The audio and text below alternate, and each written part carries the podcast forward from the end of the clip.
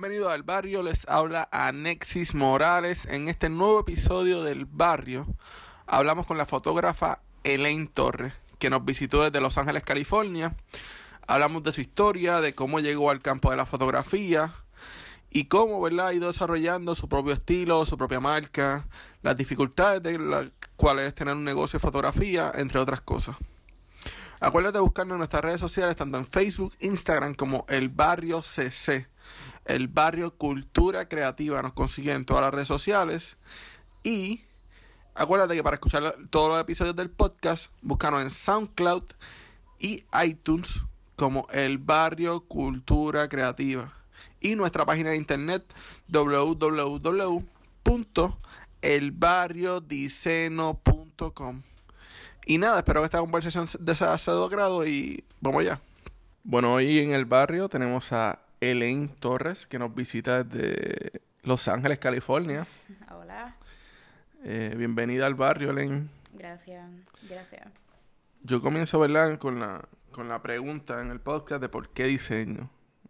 Pero me, me interesaría saber de, de primera instancia, ¿verdad? ¿Qué, qué fue lo que, lo que hizo que surgiera ese, ese amor por la fotografía, ¿verdad? Y la imagen. Yo creo que yo desde el principio, yo no puedo decirte que yo desde chiquita tenía una afinación por la fotografía, como los niños pródigos que tienen un talento para algo específico. Pero eh, sí te puedo decir que tenía una afinación por um, el arte como tal y pintar. Sí, yo cogía muchas clases de pintura y mi papá es, es pintor. Entonces, este, pero yo me aburría un montón pintando porque este, pues es procesos largos y yo no podía estar sentada en, el mismo, eh, en la misma silla o, o, um, y también um, nada, sí, me aburría. Pues, so, yo eventualmente conseguí la fotografía una forma de pintar, pero capturando e interactuando con, con personas, que es lo que a mí me gusta fotografiar. Y, y para mí, um, ahí encontré, por eso es que es importante para mí la fotografía, porque ahí encontré exactamente lo que yo quería. Y, um, y además de, de eso, a mí me encanta capturar emociones que a lo mejor la gente las ve como negativas. Y, um, y al que tenga una persona dentro de la foto, la gente se pregunta muchas más preguntas al verla que cuando están viendo una pintura. So, um, yo siento que por eso escogí fotografía, por las emociones, por las personas, por conectar. ¿Y cuándo, cuándo fue, verdad, que por primera vez tuviste una cámara en la mano y pudiste experimentar este, este sentido de, de tomar fotografía? Vuel- sí, vuelvo y repito, yo vine, bueno, me acuerdo que mi abuelo, mi tío, el, el hermano de mi abuelo, es Ramón Feliciano. Él fue un fotógrafo bastante reconocido am, años atrás. Entonces, mi abuelo, su hobby también era la fotografía. O sea, él tenía cámaras en la casa, pero no es hasta high school, intermedia, que yo me di cuenta como que, ay, esto me gusta. Pero obviamente para ese tiempo, pues, eh, muchas personas lo tenían como hobby, pues yo lo veía como un hobby. Para yo serte bien sincera, mi primera cámara donde yo dije como que, wow, esto me gusta, era una point and shoot Sony, una cámara digital normal, este, de 4 megapíxeles, que me la regaló mi papá en Navidad, ah, creo que eso fue en el 2000, 2003, por ahí. Este, y con esa cámara yo tiraba tantas fotos y entonces las editaba en, i- en iPhoto, en mi computadora y yo, para mí es como que yo descubrí otra cosa. Este, no fue hasta que yo empecé la universidad, que ya estaba en mi segundo año, que me compré, que me compré mi primera Canon Rebel, que ya está descontinuada. Este, pero sinceramente fue ya grande que yo tuve mi primera experiencia así de amor con la fotografía. Y esa, en esa transición, ¿verdad? De, de universidad, de escuela superior a la universidad, eh, ¿ya tú estabas clara de que ibas a estudiar fotografía o de primera instancia en qué entraste a la universidad? Mira, de algo de lo que yo estaba clara era que yo odiaba lo que yo estaba estudiando. Ok. Este, de mi, somos cuatro mujeres en mi casa. Mis papás son bien creativos, pero pues para la época de mis papás, pues hay- habían prioridades. y las prioridades eran pues conseguir un trabajo que te diera un buen ingreso. Este, y así es que era eh, antes, baby boomers. So, um, pues eh, mi mamá nos crió sola y pues yo tenía mi mentalidad como que, ah, pues esto es lo que yo voy a hacer, yo voy a estudiar algo que me dé un buen ingreso, para lo que se consideraba algo que diera buen ingreso en ese momento. Sí, que ahí, ahí, ahí es donde entramos, que ¿sabes? los papás de nosotros pensaban que o, eres doctor o ingeniero o arquitecto y de eso vas a vivir porque esas son las profesiones que tienen dinero. Sí, pero no, ¿sabes? Yo no los culpo. Este, para esa época eso era lo que estaba, este, lo que todo el mundo estaba haciendo para ganar, generar ingresos. So, yo eh, nunca fue, nunca fui super la, la estudiante más, este, tenía buenas notas, pero siempre yo tenía un problema con ir a la escuela, me levantaba por las mañanas llorando. So, siempre yo pensaba, ¿hay algo raro conmigo como ser humano? O es que, pues, no estoy haciendo lo que en realidad nací para hacer. Um, so, me acuerdo que este decidí estudiar contabilidad porque, pues, todo el mundo lo estaba haciendo. Y entré así, entré por la administración de empresas a la UPR Bayamón. Eh, pero me di cuenta que igual odiaba estar allí, yo no me metía a actividades extracurriculares y yo en un momento pensé como que, diache, hay algo mal conmigo como ser humano, a lo mejor soy un ser humano vago. No me gusta estar aquí, no duraba más de un año en, un trabajo full time y después a mi segundo año fue que me di cuenta qué es lo que me estaba pasando, que era que simplemente estaban en el lugar incorrecto. Este, so, como dicen en inglés, yo embrace lo que era el arte y lo que a mí me gustaba, decidí que era fotografía y ya para mi tercer año empecé a buscar universidades eh, posgraduadas en, en fotografía, pero decidí terminar porque pues, yo tengo esta cuestión de que necesito terminar algo que empiezo y ya estaba en el tercer año y yo no quería estar toda mi vida pensando que como que no terminé, solo hice, terminé, pero todas mis electivas eran en arte y este y la pasé súper bien. Eh, mientras todos mis amigos estaban estudiando para el CPA, yo estaba escogiendo historia del arte contemporáneo, pintura, eh, dibujo y, em, y decidí, hice un search aquí de la universidad en Puerto Rico, no me gustó lo que encontré, so me fui afuera a estudiar mi maestría en fotografía finalmente. Pero no entré sabiendo que eso es lo que yo quería. Me di cuenta en el medio, como que entre medio. Pero es interesante el hecho de que estudiaste el bachillerato en administración de empresas. Y yo creo que eso es algo clave que tienes que o sea, en tu carrera debe ser algo clave en el sentido de que muchos de nosotros no nos enseñan, o sea, la mayoría de la gente que está en la industria creativa no le enseñan como que a ser jefe o tener su propio proyecto. O sea, ser... Totalmente. Entonces, ya tú tienes ah, ese, ese, ese paso adelantado inconscientemente, pero ya lo tienes adelantado y yo pienso que, ¿verdad? Eso fue una de tus mejores decisiones. Eh, sí, yo me di cuenta de eso ahora grande, de que eso no fue una pérdida de tiempo, como yo pensaba cuando me, me estaba graduando tuve mucho tiempo pensando, Dios mío, ¿qué hubiese hecho si hubiese gastado mis cuatro años de bachillerato en, un, en fotografía? Estuviese súper dura ahora mismo en esto, o más joven hubiese estado, lo que hubiese estado haciendo lo que estoy haciendo ahora. Y este te come la mente pensar eso, pero no fue hasta que yo crecí que hice mi negocio en fotografía, este, y ahora estoy comenzando otros proyectos donde estoy emprendiendo y creando a la misma vez, levantando, que me di cuenta lo importante que para mí fue tener esos conocimientos eh, que, me enseñaron en la universidad. Y, y sí, y estoy de acuerdo que es bien difícil mezclar el arte con el, con el, con el negocio. Un profesor me decía, yo cogí una clase de cómo hacer tu negocio en fotografía, porque él decía que es tan importante que, que un artista como que le enseñen cómo hacer esto porque no son dos cosas aparte, pero tan necesario tener conocimiento de, cómo correr un negocio. No, sí, este, y te, te lo digo porque yo he tenido que aprender de negocios en la calle, y ha sido como que eh, es una escalera que tú vas subiendo, pero te caes, vuelve y te levanta, vuelve y te cae, vuelve y te levanta y vas subiendo step by step, aprendiendo, ¿verdad? ¿Qué hice mal, qué hice bien? Y, entonces vas tomando como que estas cositas.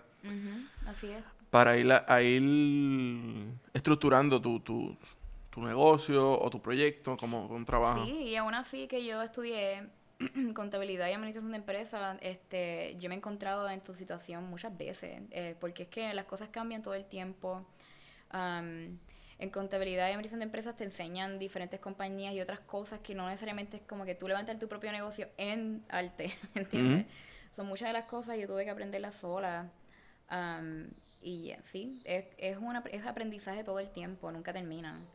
So, y, y, esa experiencia entonces, ¿te fuiste a estudiar a Los Ángeles? Sí, eh, yo quería estudiar aquí, pero no me gustó lo que encontré y me fui para, eh, hice el search allá.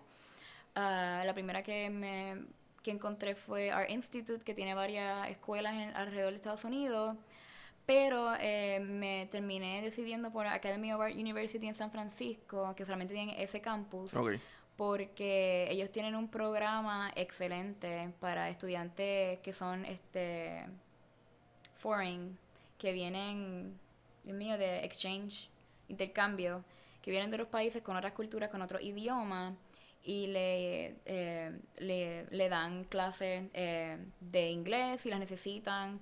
Hay un programa donde todos los trabajos escritos se los verifican y los ayudan a acoplarse y siempre le dan ese support me da gracia porque yo no lo necesitaba, yo me podía manejar bien en inglés este y, y lo hice todo, pero sabiendo, el, solamente saber que tenía ese, ese programa para darte support al lado, pues me daba eh, comfort, tranquilidad y me gustaba. Aquí estaba una escuela que apreciaba las diferentes culturas. Art Institute no tenía eso.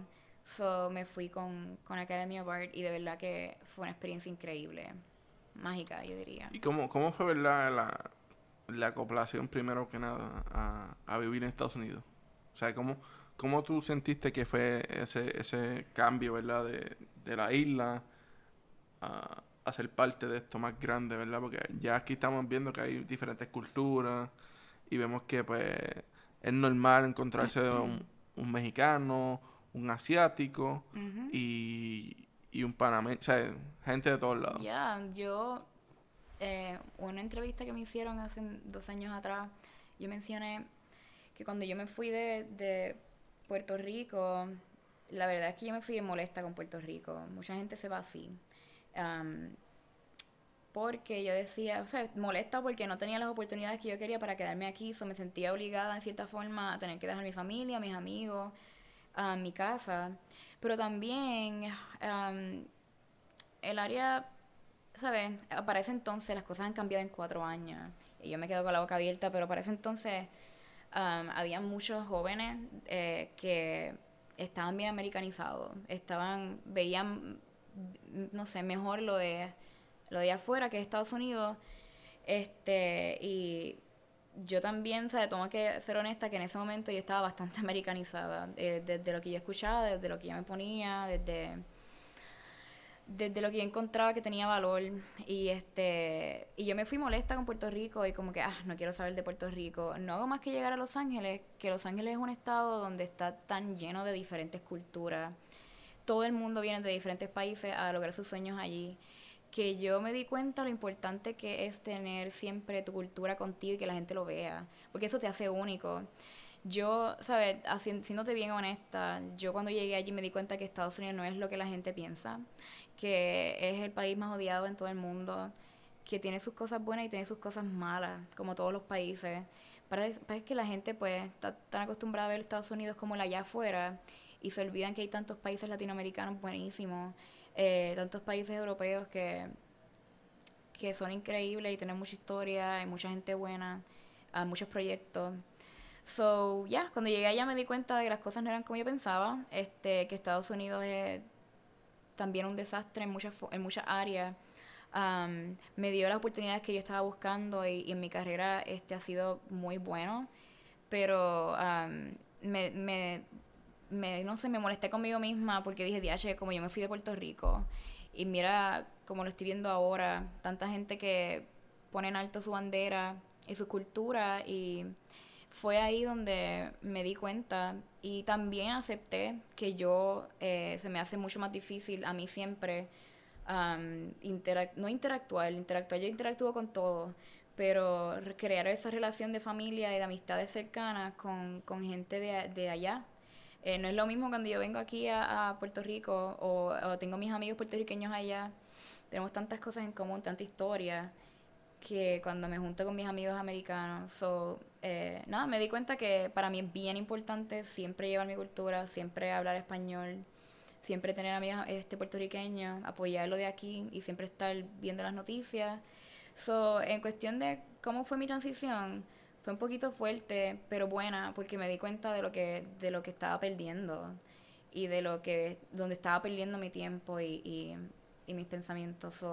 Ahora es totalmente, yo soy otra persona. ahora este aprecio tanto a la gente de aquí, me di la tarea de conocer a muchos artistas que no conocía antes, de exponer el trabajo, hablar del trabajo de ellos y siempre exponer la cultura puertorriqueña en mi trabajo allá afuera en Estados Unidos. Y para mí eso es tan importante, al menos para mí. Y luego, luego ¿verdad? Que te, que te gradúan de, de, la, de la maestría. ¿Qué, ¿Qué decides hacer? Te quedaste, ¿verdad? Porque el que sabe, ¿verdad? Te quedaste allá en California, pero ¿por qué te quedaste? Pues mira, tendría, yo me fui, este, a, yo, yo me, yo viajé a Los Ángeles con mi pareja. Mi pareja tiene una banda de música y todos ellos se querían mudar para Los Ángeles. Eh, yo inicialmente yo no estaba, yo estaba un poquito como que no sé si me quiera ir o o si me quiera quedar, pero a la misma vez ya yo había empezado a estudiar en Puerto Rico eh, online en la, en la universidad que, que, yo escogí en San Francisco. Y yo sabía que a lo mejor no fue la decisión mía querer irme, que fue originada por los muchachos, pero este me di cuenta que donde yo podía mejor hacer lo que a mí me gustaba era en Los Ángeles o en Nueva York, y pues Los Ángeles pues me gusta más. Y ahí está la universidad cerca, so Ah, fuimos para allá.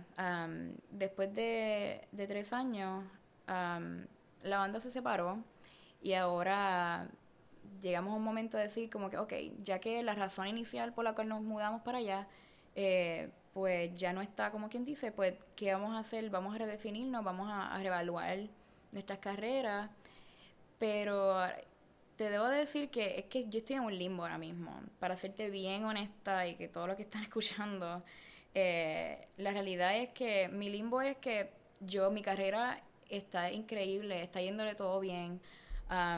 me están llegando proyectos donde van a subir mi, mi carrera a otro nivel. Y, y es, para mí es fácil ahora, después de que me, me chavé tanto, encontrar trabajo eh, regular. Pero para mí en Los Ángeles nunca se va a sentir como mi casa. Este, uno, por más que uno trate, se siente como, como extranjero y más ahora en este tiempo que ha pasado lo del gobierno nuevo de Estados Unidos. So, um, yo ahora mismo te debo decir que no, no sé qué va a pasar en el futuro. Sé que ahora mismo quiero estar en Los Ángeles porque quiero, hay muchas cosas que están pasando en mi carrera que quiero que quiero hacerlas y quiero que terminen, pero nunca cierro la posibilidad de que yo vuelva a Puerto Rico. Pero por ahora estoy en ese limbo. Este, y si decidí quedarme, las razones porque yo siempre, mi, parte de mi, personalidad y psicología es que a mí me encanta hacer las cosas para hacerlas en grande. So, yo sé que si yo quiero hacer lo que yo estoy haciendo en grande, pues lamentablemente las oportunidades pues las tengo allá. Y pues me decidí quedar por mi carrera por ahora. Sí, yo creo que, que eso, es, eso es un punto clave y yo creo que a muchos creativos aquí en Puerto Rico nos pone nos ponen ese plano, ¿verdad? De, de que a veces hay que salir de la isla a, a buscar más accesibilidad. O sea, porque estar en California, ¿verdad? Yo creo que te, te, da tanta accesibilidad como que decir, hoy quiero estar en Nueva York y pues te montas en un avión y llegas a Nueva York. Quizás el vuelo te sale más barato de lo mismo que te sale... Claro. Entonces, el, el hecho de que te puedes mover estado por estado y puedes estar haciendo todos estos trips a, a estos sitios y conocer otra, otras personas. Porque a pesar de que, que está en Estados Unidos, ¿sabes? son 50 estados y son 50 estados totalmente diferentes. Está desde los más granjeros hasta, hasta los más de party y, y, playa, que, o sea, en Miami y toda esta cosa. Además de las culturas, ¿verdad? Porque por cierta área hay ciertas culturas más, ha llegado. Pero yo creo que sí, que, que es, es un punto clave, que es la accesibilidad. Yo también pienso que, que algo que nos ponen la cosa difícil porque entonces nosotros como millennials no se nos hace difícil establecernos en algún lugar por el hecho también de que pues, hay hay una problemática de conseguir trabajo entonces también hasta hasta dónde tú quieres llegar con tu con tu proyecto o hasta dónde tú quieres llegar con tu carrera. Entonces ahí es donde tú tienes que establecer el objetivo tienes que establecer metas. Eh, yo lo de los millennials como que siempre es un, un tema que me apasiona a veces demasiado, porque es que hay mucha gente que, que ve a los millennials como una generación que negativa, que si vaga, que si... Y casi siempre los que escriben artículos de los millennials son gente, son baby boomers, que pues yo siento que están molestos porque nosotros decidimos parar con muchas cosas que estaban ocurriendo en el ámbito del trabajo y no quería, queríamos hacerlas iguales porque es que no hacía no es relevante a nuestra época ahora y es esclavitud en cierta forma. So, este, sí, nos da es difícil conseguir trabajo, pero ahora lo que se requiere para una persona de experiencia no es nada de como antes. Antes tú consigues trabajo mucho más fácil que como tú consigues ahora. So, es nuestra batalla contra las cosas como eran antes. Este, no es vagancia, es que estamos cansados de hacer las cosas como las querían hacer antes. Um, y tampoco es relevante ahora mismo. Pues sí, yo creo que eso, eso, eso es algo clave, porque yo, por lo menos en mi caso, ¿verdad? Mis papás estaban como que bien, bien enfocados en lo que era, te gradúas, consigues un trabajo y vas a estar 30 años en ese trabajo. Claro, si estaba el status quo, así era como era antes. Esa era la... Cuando ven, cuando, cuando me vieron que yo en, en un año tuve cuatro trabajos diferentes, fue como que se pensaban que yo estaba mal, que yo iba en picada, que yo no podía vivir del arte ni del diseño, porque eso no era. Entonces... Es fuerte. Sí, Nuestra generación le está abriendo el camino a las otras generaciones a que esto lo vean, o sea, esta, estas carreras que estamos creando ahora, porque nosotros hemos creado un montón de carreras que antes no existían, que ahora las vean como las carreras que uno puede tener. Pero nosotros estamos, yo creo que esta generación es la generación que lo cambió todo en cuestión de, de empleo y, y, industria del trabajo y muchas cosas más. Pero... Sí, y el, caso fue que no, no, no obstante, fue como luego de tres años de cajera, fue que están entendiéndolo. Sí. Y, y, fue bien, bien, bien intenso en el sentido de que cuando, cuando yo les dije, mira, yo, yo soy mi propio jefe. Usted, pero es que tú estás aquí en casa, es que yo trabajo desde aquí, ¿sabes? las, cosas, las cosas han cambiado. Ahora, ahora tú puedes trabajar desde tu casa, puedes trabajar aquí, puedes trabajar allá, ¿sabes? Puedes hacer un balance de tu vida. Sí. Entonces, pues sí, fue un, un trabajo ir educándolo y entendiéndolo. Eh, yo creo que lo más que me ayudó fue que la gente misma fue siguiendo mi trabajo y le iban dando feedback a, a mis papás como que, mira, tu nene está haciendo esto, o mira, él hizo esto. y ahí fue como que fue encajando la cosa. Me da risa porque exactamente así pasó con mi, con mi mamá específicamente, con mis padres. Este, pero sí, vuelvo y repito, no los culpo, porque es que ellos estaban acostumbrados a que las cosas se hacían de una forma. Y pues esto es todo nuevo para ellos. So, uno al principio uno se frustra, pero ¿por qué no puede ver lo que yo veo? Pero después uno crece y se da cuenta que es que, es que no, no podían verlo porque no conocían de esa forma. So, eso mismo que tú dijiste, educándolo a, que, y eventualmente como que caiga en tiempo y se dan cuenta de lo que uno está haciendo. Pero sí, te entiendo. ¿Y cómo, cómo, verdad? ¿Cómo te fuiste alineando a, a tu estilo gráfico? Porque ¿sabes? Cuando uno empieza en la fotografía, uno empieza, uno retrata personas, uno retrata carros, uno retrata tenis, uno retrata todo. Hasta el sofá de la casa uno lo retrata. Sí, yo creo que yo le debo eso a mi, a mi escuela. Este, porque es que lo que a mí me enamoró de mi universidad es que ellos enseñan fotografía con una base de arte. Okay ellos y ellos mismos lo mencionan en las clases ellos no ellos no ellos no enseñan nada que ver con, con, boda nada que tenga que ver con eh, comercio que no sea artístico y, hay muchas cosas que ellos no enseñan. Eh, y mi, mi maestría es de fotografía pero mi concentración es eh, comercial, pero ellos no le llaman comercial, ellos le llaman este arte para el comercio, es porque todo es basado en, en arte. So, ellos te enseñan eh, trabajos fotográficos comerciales, pero que son artísticos, eh, que es los que tú ves en revistas grandísimas como Harper Bazaar, bueno, Vogue ya no me encanta, eh, Número, este, otras revistas más indie que son de fashion, que cuando tú ves la, las marcas que, que ellos enseñan, son marcas que son high-end y todos los editoriales son bien abstractos y bien artísticos. Eso es comercial, pero también es arte.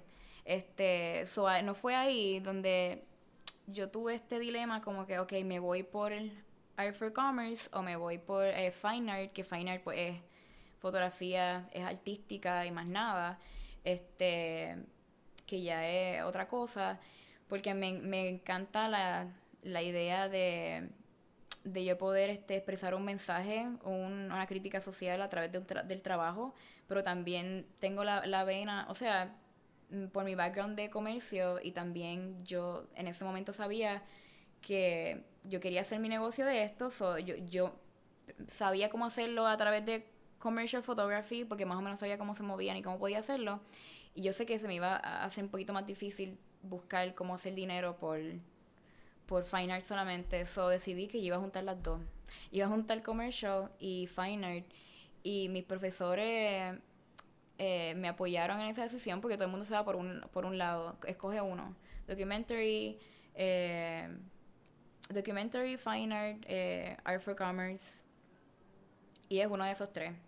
entonces, nada, ellos me apoyaron, me dijeron, pues haz eso tú lo que es único tuyo. Y me di cuenta que en lo comercial me encanta el fashion, porque para mí la ropa y el diseño es, artístico, es otro, otra forma de arte, me gusta mucho.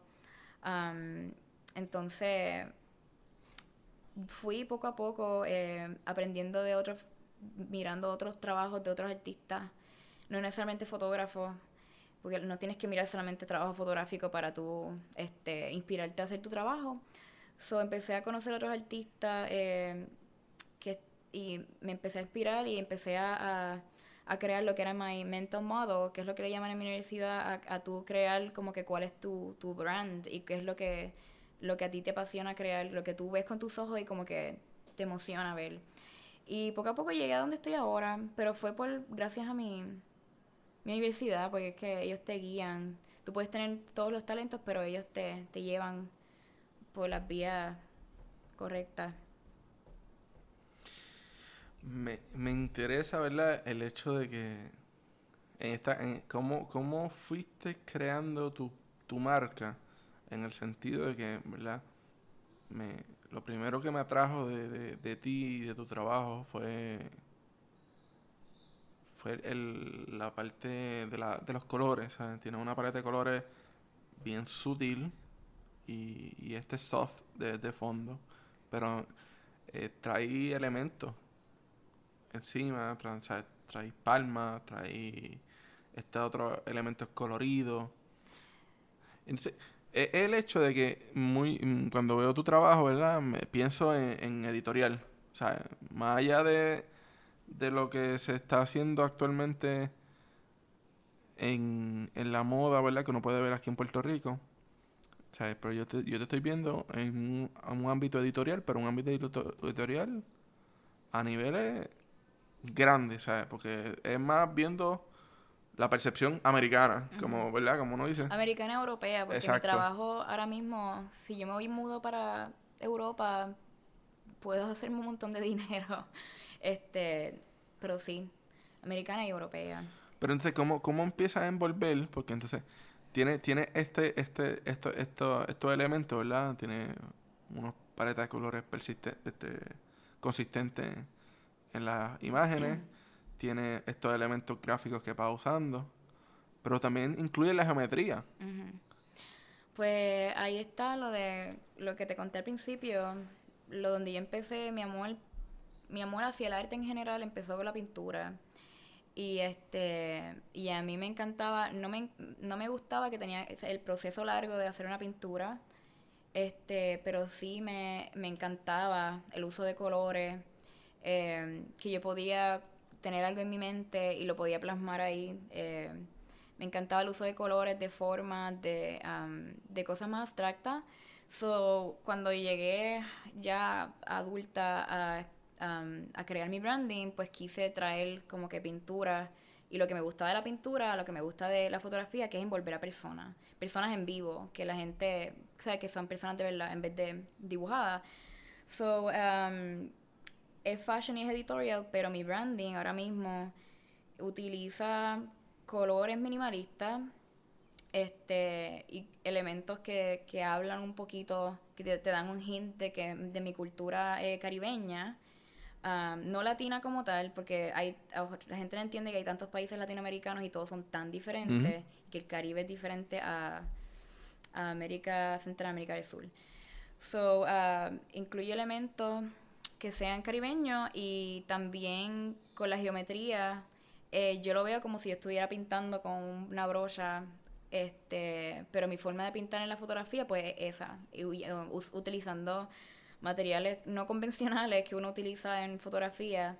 Y soy, sí, este, más o menos así es que llegué a mi, a mi branding. Caribeño, con colores, para mí son importantes porque eso es lo que a mí me encantaba de cuando estaba pintando. Y la geometría y lo que utilizo para crear esas figuras, pues para mí es como una brocha. Yo estoy pintando. Me gusta porque tengo el control completo de, de la foto. y, y yo me siento que pues cuando le imprimo la foto y la veo en grande, como que yo pinté, yo creé eso, pinté eso. Que va más allá que solamente apretar el shutter y hacer el, el y montar la foto cuando estás viendo en el viewfinder pero también estás creando algo manual, ¿entiendes? So, ahí se casan las dos, sí, ¿no? dos amores. Y, me, acuerdo que cuando te estaba viendo en, en el shooting que, que, grabamos, este, o sea, te, te dije que tenía, tenía lo de diseñadora innata y que, que eras, diseñadora gráfica en cierto modo, porque cuando vi, ¿verdad? Cuando sacaste todos tus papers con todas estas figuras, dije, tú practicas diseño también. Y, y, y, me gusta en el hecho de que tiene, tiene un arte de composición excelente, ¿sabes? Y yo creo que, que has podido, ¿verdad? Entender el, el, el uso de retícula en fotográfico bien, bien, bien específico en el sentido de que las composiciones todas tienen esta, este balance. Sí. Este, ya. Em, sí, todo eso me entrenaron en mi escuela. Eh, una de las cosas que les agradezco es que ellos son bien estrictos con, con lo que es composición. Y ellos me decían, su lema era, eh, crea la foto que, o sea, la mejor foto que tú puedas crear y coge esa foto para crear algo mejor. Este, porque a veces la gente se conforma con el trabajo de uno y nunca está viendo como que lo, cómo puedes mejorarlo. Este, so, allí me enseñaron, cogí una clase que es composición solamente, que composición es una ciencia, no es simplemente poner algo en el medio. hay, hay diferentes tipos de composiciones, este abstracto y sencillo, y, de verdad son fórmulas y cosas que a lo mejor la gente no entiende, pero cuando vas ahí es como que tú dices, wow, este, todo tiene un nombre, todo tiene, es una, todo se ramifica, este, So, eso me ayudó mucho. Pero, como te dije, el talento no es que tienes que ir a la escuela para tener ese talento, pero eh, ellos cogieron mi talento y, lo encarrilaron en, la, en donde yo quería ir. Y eso me ayudó un montón. So, gracias que puedes ver eso. sí, y, y cómo, cómo fue, ¿verdad? El, el proceso que yo pienso que, o sea, es, es difícil encajar composición y ya hay cuadros, o sea, ya tú visualizas la composición, pero yo pienso que es más difícil la postproducción. El sentarte a editar, los colores, el, el, detalle de, la piel y todo. Y, y me interesa, ¿verdad? El, cómo, cómo fue ese proceso, porque viendo todas tus fotos, ¿verdad? Esa, esas caras están impecables. o sea, yo creo que yo, o sea, yo me puedo tratar contigo y, y, me voy a ver bonito, ¿verdad? Pues ¿Quieres que te hable de, de proceso en general de editaje o de las caras solamente? Sí, no, bueno, podemos hablar, podemos hablar de todo un poco. O sea, esto es, aquí estamos en el barrio, aquí hablamos de todo. Yo, una de las cosas que a mí me gusta hacer es pasar la, la- el, el mayor tiempo de trabajo en, en el- cuando yo estoy fotografiando. Mientras menos yo tenga que hacer en post-processing, pues para mí mejor, porque yo no, como te dije, yo no, yo siempre he tenido problemas en estar en un lugar y quedarme ahí mucho tiempo.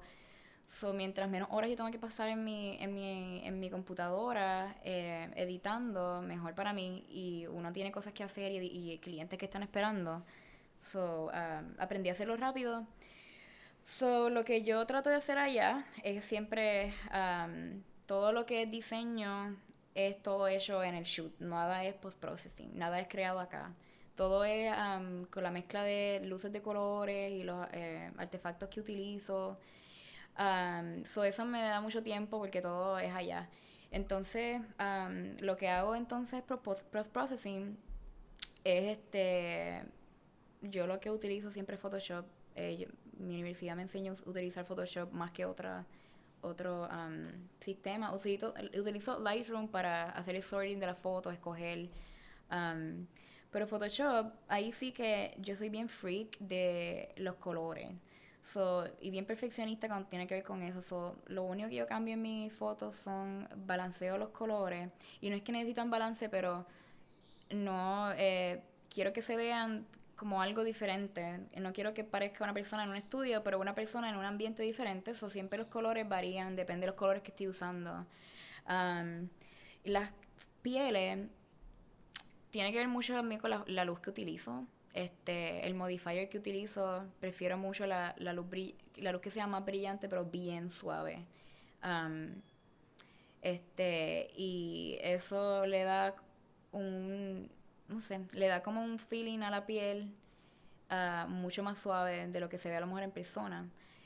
Pero sí, soy bien meticulosa como se ven las pieles también y, y sí la eh, limpio donde es necesario. Nunca me gusta hacer algo que sea fake. so donde Por, sea por eso, por eso te digo, porque tiene, tiene muchas fotos que la, la- las caras se ven impecables, pero no, no se ve este, este, este tipo de edición como que No, se ve que te maquillaron ahí bien. Sí, o maquillaron o le, lo- le metieron demasiado eh, post-processing a la- al, a la- al rostro. y se ve muy soft, como que eso no. Pero la, y, la, y el fotógrafo, eh, me río porque a veces ellos entienden como que, que nadie se da cuenta, pero yo me doy todo el tiempo, yo me doy cuenta, me doy cuenta dónde, dónde achicaron a la, a la modelo, dónde la, agrandaron. A mí ahora todo el mundo está usando esta aplicación que, que tú te achicas la cintura o... Y me da gracia porque todas esas fotos yo sé quiénes son y yo sé quiénes están usando. Ellos piensan que no, que no se dan cuenta, pero sí.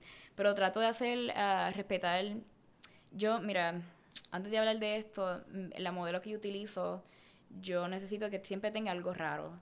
Este, ese es el tipo de modelo que me gusta utilizar. Algo que no se vea algo único, que no sea lo mismo de siempre. So, hay tipo de modelos que tú nunca vas a ver en mi trabajo. Y este, so, ya que estoy usando algo eh, único, modelos que a lo mejor no necesariamente tú utilizarías en otros lados, Debe ser exótico, porque si ponemos raro, pues puede ser como que a mí un, un, un ojo virado por un lado y el otro para el otro, ¿sabes? No, yo, a no me encanta exótico porque la gente ve la, escucha la palabra exótico y piensa en otras cosas. Ok, So, yo, eh, a mí, la palabra raro, a mí me fascina. Yo soy rara y yo siento que hay que, no se puede estigmatizar esa palabra como algo negativo. Raro, eh, raro es que no es, eh, no es, es diferente a lo que la gente está acostumbrado. Este, y muchos modelos ahora mismo vienen con features eh, en su rostro, en sus cuerpos, que antes no se aceptaban como los estándares en el modelaje, pero ahora, ahora sí. Ahora hay muchas agencias que están abriendo eh, espacio a que estos modelos entren. Um, pero como estábamos hablando, pues trato de nunca hacer nada fake y que distorsione la belleza natural de la persona o lo que es. Si tiene pecas, me encanta dejarle las pecas. Eh, cuando, digo, cuando digo limpieza es pelitos que estén pegados en la cara que no puedo visualmente como que aguantarlo. Eh, algún barrito que sea ya overwhelming. Y cosas que, no sé, que sea, eh, que lo que saque de la distra- de- distraiga. a ¿Cuánto, la cuánto, gente. tiempo, ¿cuánto tiempo te toma, verdad, hacer una producción de fotos? ¿sabes? Porque tú generas contenido yo creo que diario para, para, para Instagram. Yo, este, déjame ver. Cuando tú dices contenido diario, es que O sea, todo el tiempo estoy subiendo una foto. Sí, o sea, yo sé que uno puede tener contenido guardado y subirlo. Pero entonces, estamos hablando de que ya tú visualizas este tipo de personas raras, como quedamos ya, ¿verdad? Que son personas raras. Pero, entonces, ¿cu- cu- ¿cuánto tiempo te toma en castear la persona? En decir, ok, mira, te contacté, eh, este es el concepto, y de aquí vamos a trabajar esto. O sea, el proceso. Hasta terminarlo y editarlo. Exacto. Como un mes. Eh, Desde yo decidir que quiero hacer este concepto, eh, hacer el casting de las modelos, esperar que me contesten, escoger la persona, cuadrar el día que no necesariamente es el ay, mañana, pero dos semanas con anticipación, hacer el shoot, eh, sentarme a encontrar el tiempo de editar. eh, si este- estamos hablando si esto es una un test shoot o una colaboración para, para yo añadir a mi portafolio. No cuando es eh, comisión es otra cosa. Pero cuando es así colaboración, pues, pues sí, un mes. Y después termino la foto am, y ya. Sí, no, pero es para, es para, Más es o para, es para que ¿verdad? La, la gente pueda visualizar que, que es un proceso arduo, ¿sabes? No, no, es, no es pararse con una cámara No, y, y- y mí, apuntar yo no y tirar. soy- sí, yo no soy ese tipo. Hay muchos fotógrafos que tienen ese talento y yo los admiro un montón, pero yo no soy ese tipo de fotógrafa que yo digo hoy como que, ah, mañana voy a hacer un shoot. Fulana, tú quieres hacer un shoot, vamos a hacerlo en esta esquina. Y yo no puedo. Yo necesito, y soy bien planificadora y yo soy bien perfeccionista en cómo salen mis fotos. So, para mí, eh, yo prefiero tomarme el tiempo. Y anyway, cuando hago un shoot así de un día para otro, nunca me salen bien. Este, me da, eh, no sé, no, no, lo, no puedo, de verdad. Pero sí, me tomo el tiempo y es importante cuando uno está creando arte en este, mundo donde todo es tan rápido. Todo es tan rápido y todo se tiene que sacar rápido. De, de, ¿cuáles, ¿Cuáles son tu- tus mayores in- inspiraciones? O sea, puede ser cosas que te inspiran o también pueden ser fotógrafos que te inspiran a... Pues te voy a decir un poquito de todo. Em, en cuestión de, de fotógrafos que yo admiro un montón, am, tengo muchos, pero que, que yo lo haya buscado como inspiración directa. A mí, Charlie Aikman, él es un fotógrafo de, de moda que es bien abstracto. Eh, él es como que yo lo amo. El trabajo de él me inspira todo el tiempo. Um, es bien diferente. Este, Jimmy Marble es otro fotógrafo que, que lo admiro demasiado. Este, Yuko Photo es, un grupo de dos, de dos, de un muchacho y una muchacha que son también um, increíbles, los adoro. Ellos tienen trabajos que, que tú puedes ver una inspiración de- en cuanto a mi trabajo con el de ellos. Eh, otros fotógrafos que los admiro, que no necesariamente se relacionan a mi trabajo, eh, Annie Leibovitz, ella es una leyenda. Eh, los portraits de ella, sí, este, me dieron mucha inspiración para los portraits que yo creo. Um, y una fotógrafa un poquito más vieja, eh, Francesca Woodman, es una fotógrafa de Fine Art um, que hizo un... Ella hizo una serie de fotos a ella misma en una casa abandonada que es- me encanta porque es, es como habla mucho de- del problema mental del ser humano y lo que ella estaba pasando en ese momento. Ella se suicidó a los 25 años después de esa serie y ahí fue que se hizo famosa. Pero esos son los fotógrafos que más yo admiro y sí, yo diría un montón más, pero por lo menos ¿Cuá- eso. ¿Hasta, ¿Hasta qué nivel tú estás dispuesta a llegar en cuanto a lo conceptual? O sea, ¿hasta qué nivel tú piensas que se está de lo realista a lo conceptual en el sentido de surrealista, vamos a ponerlo así? Porque no sé si has visto el trabajo de Design Army. No, no lo he visto. Es un, dise- un, un estilo fotográfico totalmente surrealista. O sea, han, han trabajado, trabajan todo este tipo de, de imágenes como estilo Alice in the Wonderland y todo Ah, esto ahí sí. bien... Pues esta, o sea, cuando yo digo surreal, porque este es más como fantasía, ¿verdad? Este, pues en este sentido, me gusta porque son elementos, mirando aquí la foto, este, no, no lo conocía, pero ahora acabo de ver.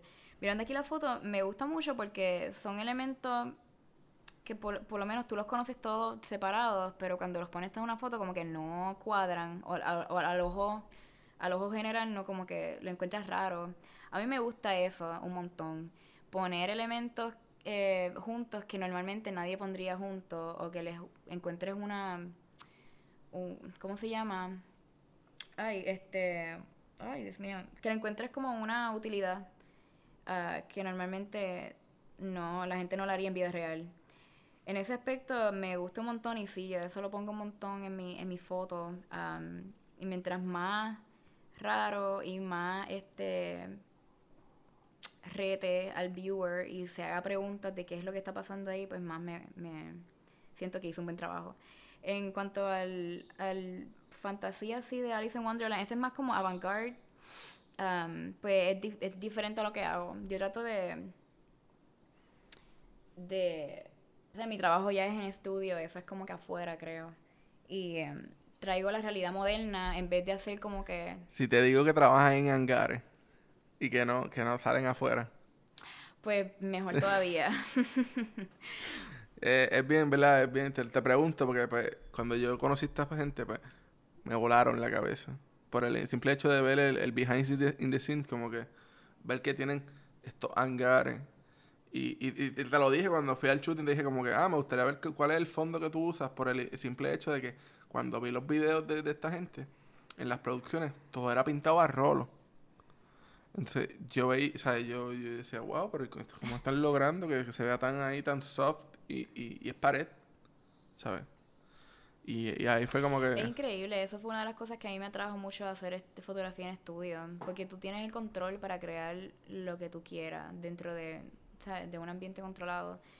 Cre- yo he tomado fotos afuera y yo, sea, me han salido bien, pero siempre vuelvo al estudio, porque es que siento que tengo control y, y es importante yo tener control creativo completo para sacar exactamente lo que tengo en la cabeza. Sí, pero tampoco es tan fácil que, que digamos, o sea, yo, yo, yo, yo te estuve viendo y, y tú estuviste fácil una hora jugando con, con, con el control de las luces para, para estar en el, en el on the point. Sí, este, esa, sí, esa bombilla, lo que pasa es que es la bombilla que viene después a los strobes que yo utilizo. Están en mi estudio, pero es la, todavía es la hora que no los he utilizado. Eh, so, no pude usar las mías y tuve que usar esa y estuve un rato aprendiendo cómo era que se utilizaban y entonces empecé el shoot. Normalmente siempre es como media hora, 40 minutos, porque me gusta crear lo más que pueda en esa hora, porque a veces que tú tienes tú tienes una idea de lo que quieres crear y lo empiezas a crear y después cuando vas y te sientas lo ves de otra forma o lo ves o algo que a lo mejor no te gustaba tanto en ese momento lo ves y lo ves diferente. So, trato de hacer lo más que pueda con diferentes cosas y después escoger, ok, esto es lo que yo voy a sacar para que la gente lo vea. Y háblanos, ¿verdad?, de, de, de tu visita a Puerto Rico. Porque sé que viniste con, con planes de nuevos proyectos y todo esto. Pues, este, la última vez que vine antes de esta ocasión fue en, en diciembre eh, pasado. Y desde hace un año yo he ido conociendo, yo me estaba, bueno, no he ido conociendo, yo me he estado metiendo a conocer a, a más a la escena artística eh, de Puerto Rico, diferentes tipos de industria. Porque yo me di cuenta que mi trabajo no se conocía aquí, porque yo, me- yo prácticamente crecí como fotógrafa y me entrené allá. Y me dolió un montón que nadie conocía de, mi trabajo aquí en mi casa. So, me di a la tarea de, de empezar a añadir gente por Instagram, eh, conectar, conocer. eh, y ahora mismo tengo un grupo tan grande de amigos que los conocí por Instagram y vine acá y los conocí en persona. Y para mí fue bien eh, una experiencia súper cool poder eh, hablar con gente que es artista. Y entonces siento que ahora la gente va poco a poco conociendo mi trabajo. Y cada vez que vengo, siempre tengo más trabajo, como que más cosas acá. Por ejemplo, en diciembre este, vine más por mi familia, porque era de holidays, pero tuve como que una o dos cositas, pero nadie, o sea, no me reuní con nadie. Pero entonces, mientras más gente va conociendo mi trabajo, más, más invitaciones como, como tú conociste mi trabajo. Sí, porque el barrio está al día, ¿sabes? El, el, barrio ya, ya sabía ¿verdad? quién es Elaine Torres y pues entonces cuando yo vi ¿verdad? ese post de que, ah, vengo, voy para Puerto Rico y yo, ok, pues eh, Te quiero en el barrio. pues yo creo que, pues como te pasó a ti y otras eh, personas que, eh, que tuve reuniones, me hicieron entrevistas y, y acercamientos para editorials, eh, pues sí, pues es diferente. Ahora vine en este viaje y vine por tres semanas y literalmente no paré. Reuniéndome con personas, eh, no solamente para mi trabajo, pero para la organización que estoy, eh, que acabo de fundar. Y haciendo entrevistas como esta, que para mí las agradezco mucho y las aprecio porque siento que así pues mi trabajo se conoce más y, y pueden escuchar la experiencia de otras personas, otros artistas afuera de, de Puerto Rico. ¿Qué tipo de organización fundaste? Hablando de ese proyecto. Pues yo en marzo, bueno, llevaba ya un año con mi, junto a mi hermana trabajando el concepto y planeando todo, pero en marzo fue que venimos a fundar lo que se llama Luminar Project, que es una organización que le da apoyo a la mujer millennial o joven adulta que está creando su carrera independiente. Yo siento que yo cuando empecé mi carrera independiente, traté de buscar plataformas que me dieran apoyo y no las encontré o no encontré plataformas que yo pudiera relacionar. Pues nosotros queremos traer una plataforma que dé apoyo a muchachas que están pensando en empezar, que no todo el mundo le da mucho eh, support a las que todavía no han empezado un proyecto, que están acabando de empezar o que llevan ya tiempo y específicamente a las que tienen carreras freelance, porque es que freelance es algo que ahora está creciendo y muchas plataformas aquí tienen mucho apoyo para startups, que son compañías más complicadas, eh, negocios como tal, pero nadie está dándole apoyo a, al freelance, a la freelance. Este, y creo que muchos hemos mejorado mucho en, en la aceptación de que una mujer tenga una carrera independiente y sea independiente y no necesariamente de la casa. Y, um, pero hay trabajo por hacer. So, vinimos con eso, este, tratamos de hacer este algo más contemporáneo, eh, porque habían plataformas que eran buenas, pero estaban muy atrás. Y este, y hemos tenido, yo pensé que en Los Ángeles íbamos a tener mejor feedback, pero aquí en Puerto Rico ha sido mejor, o sea, no pensé que iba a tener tan buen feedback. Y hemos tenido, ya tuvimos dos eventos, dos eventos y muchas reuniones y colaboraciones que vamos a hacer con otras eh, compañías en la escena de Santurce que son lideradas por mujeres. Y sí, eso vine a hacer aquí. no, he tenido, no he tenido vida, pero he estado muy contenta de que he llegado al punto de que, de que puedo venir aquí a, trabajar y a, y hacer mi trabajo y, lo que yo, no sé, lo que es importante para mí. ¿Qué podemos, qué podemos esperar de, de Lane Torre ahora cuando regrese a California? ¿Cuál es el, el, próximo step? Pues mira, yo sigo trabajando con mis proyectos fotográficos. ahora yo hace, hace menos de un año atrás yo empecé mi canal de YouTube porque además de hacer lo que hago, me fascina eh, lo que se llama lo que es influencer. Y siento que deberían haber más mujeres influencers en el área de fotografía como tal, comercial. Este, so, empecé mi YouTube channel con, em, con algunos videitos y empecé a hacer videos de tutoriales de Photoshop en el estudio, de yo hablando de qué es las cosas que utilizo y cómo yo hago las cosas específicamente. En menos de un año este, tengo 2.000 subscribers, que no es ni mucho ni poco, pero va por ahí. O sea, yo creo que en, menos de un año pues es mejor de lo, de lo que yo pensaba que iba, que iba a estar. Y uno de mis videos tuvo tuvo tantos views que de ahí ya empecé a, vivir de mi YouTube channel, que yo no pensé que iba a vivir de mi YouTube channel hasta que tuviera como 80 mil subscribers. Eh, me di cuenta que eso es algo que me gustaba, me gustaba hacer. Eh, se me acercó una compañía grande de equipo de fotografía que vieron ese video y vieron mi canal y la directora se comunicó conmigo y me ofrecieron hacer un segmento de mí um, para el canal de ellos en su YouTube channel que tienen como medio millón de subscribers y son bien reconocidos. Eso lo voy a estar haciendo pronto, como en septiembre. Voy a estar viajando a New York para hacer eso, esos videos. yo creo que eso me estoy enfocando, me voy a enfocar ahora cuando yo llegue a Los Ángeles a como que a, desarrollar más esa, carrera de influencer en fotografía. Y, eso, eso, quiere decir que, que el, el, el, va a estar la auspicia por, por una marca, ya pronto. Ay, sí, pronto. Este, sí, no lo puedo decir hasta que salga los videos, pero pronto lo van a ver por ahí. Este, y eso era lo que yo estaba esperando. Me encanta porque la marca es gigante y aún así yo no tengo 10.000 followers, yo tengo 3.000 followers y a ellos se le importó más lo que yo tenía lo que yo tenía que brindarle, que era una, una mujer millennial hispana este que tenía una mezcla entre comercial y arte. Ellos no tenían eso en su repertorio de fotógrafos, que la mayoría eran señores adultos blancos. Este, so, me, le agradezco un montón que me hayan dado, que hayan visto lo que podía, podía traerle en vez de si tenía 20.000 followers, que se está pasando mucho allá. Sí, yo pienso que muchas, muchas, ¿verdad? Y lo, lo digo en mi, en mi ejemplo. Yo a veces no, no, le, no le doy mucha atención a, a, lo que, a lo que son los followers, por el, el hecho de que yo me enfoco en, en, en el buen contenido. Porque yo sé que en algún momento va a venir alguien a decirle, mira, me gusta lo que este, este muchacho está haciendo, vamos a traérnoslos para acá.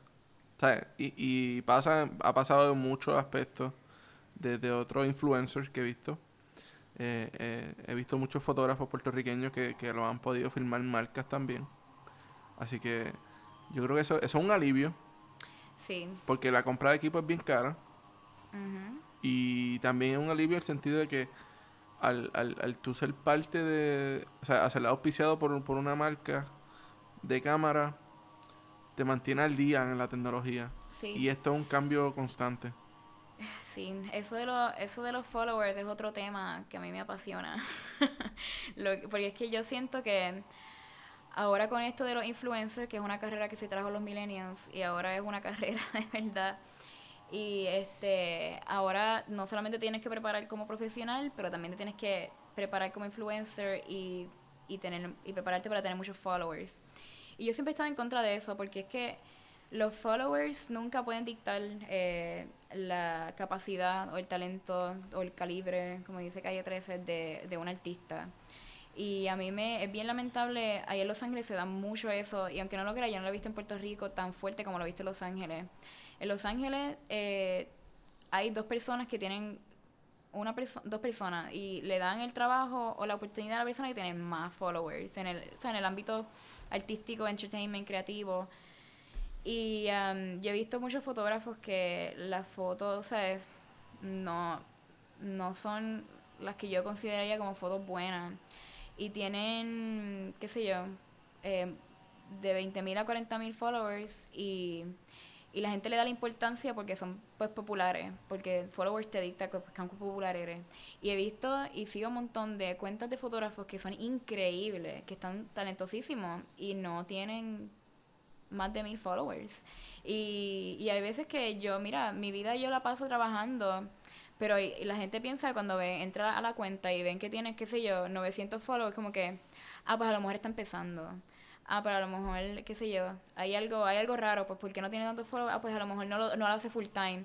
Y mira, yo tengo 3000 followers y yo hago esto full time, yo estoy haciendo proyectos grandes, pero no tengo 3000, no tengo 10000, Para mí, para mí 50 likes, yo soy famoso. O sea, 50 likes en una foto mía es como que, wow, o sea, 50 personas se dieron la dicha de entrar y darle like a la Y foto. yo creo que se ha vuelto algo tan, un fenómeno que la gente está empezando a comprar followers para, para que la gente le dé importancia y, y están dañando todo.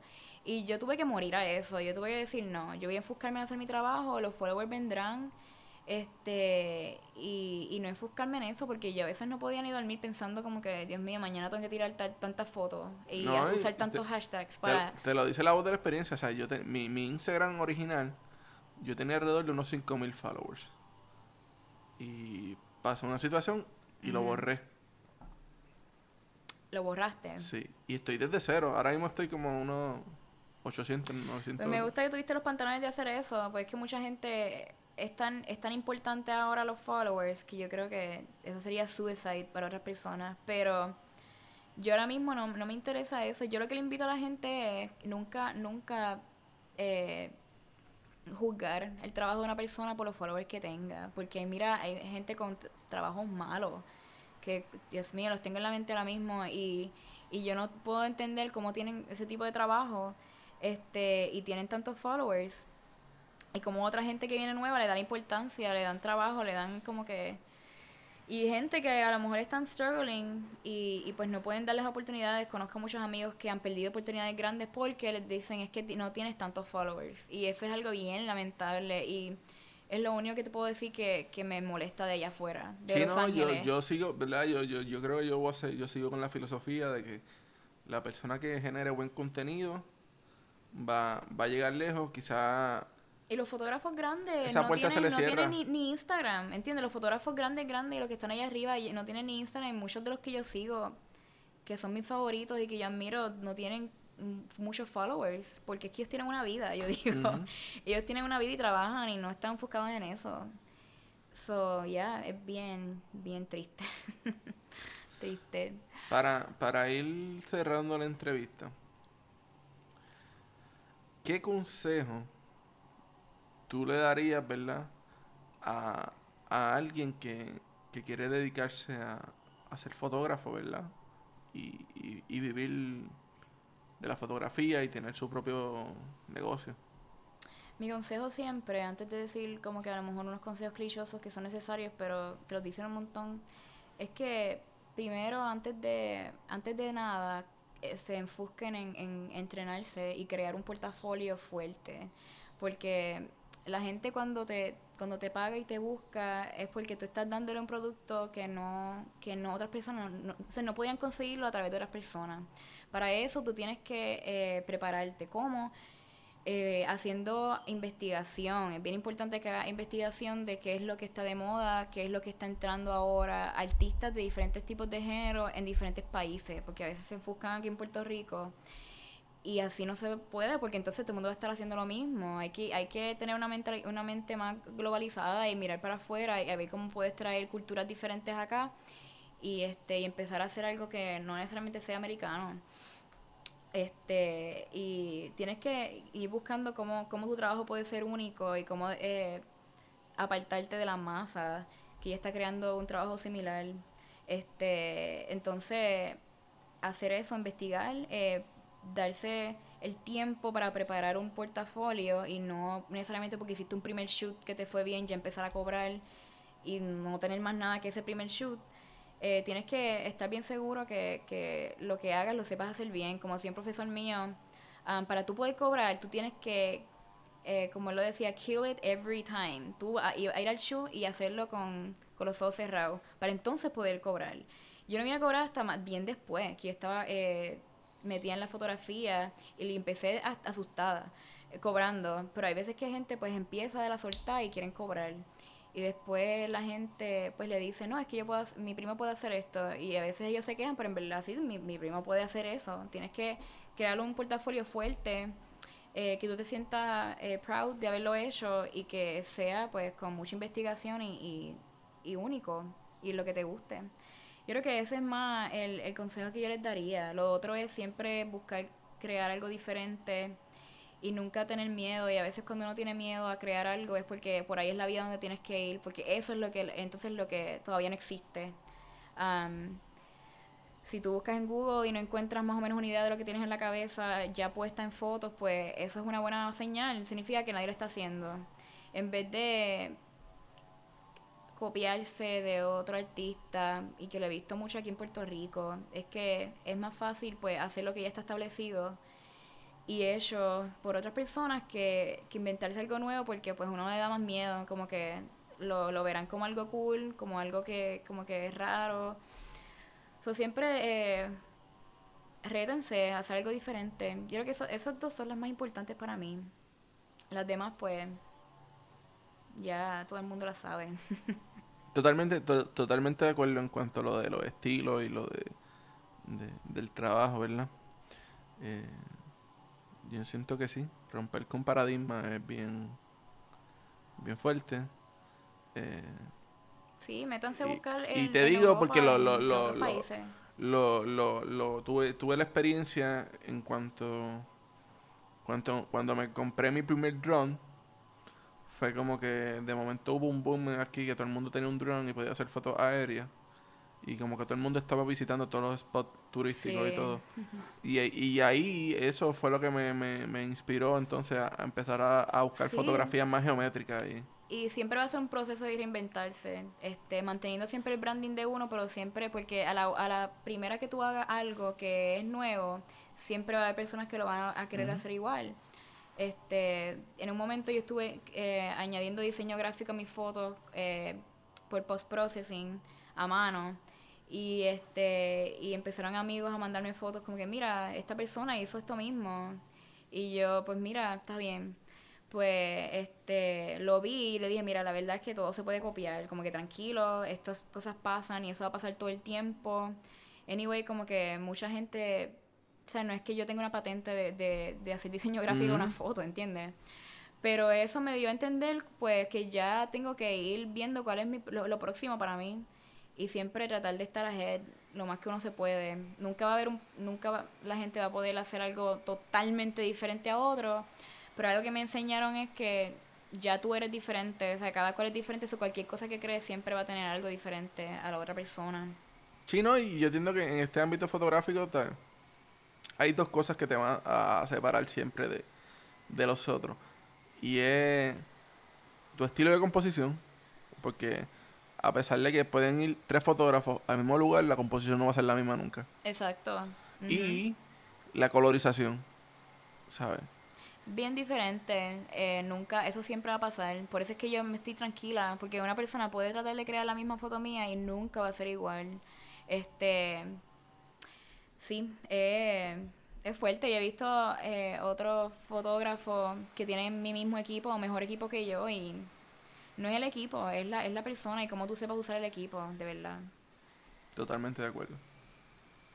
Bueno, Elaine, para mí ha sido, ¿verdad? Un, un placer el poder tener la oportunidad de. Ay, el placer es mío. De, tenerte aquí de verdad me divertí un montón. Gracias. Y de, conocerte. Este, nada, espero ir algún día a California y, y tirar contigo fotos por allá. Sí, dale, gracias por este el espacio, por haberme contactado y, darme la oportunidad de poder hablar de mi trabajo.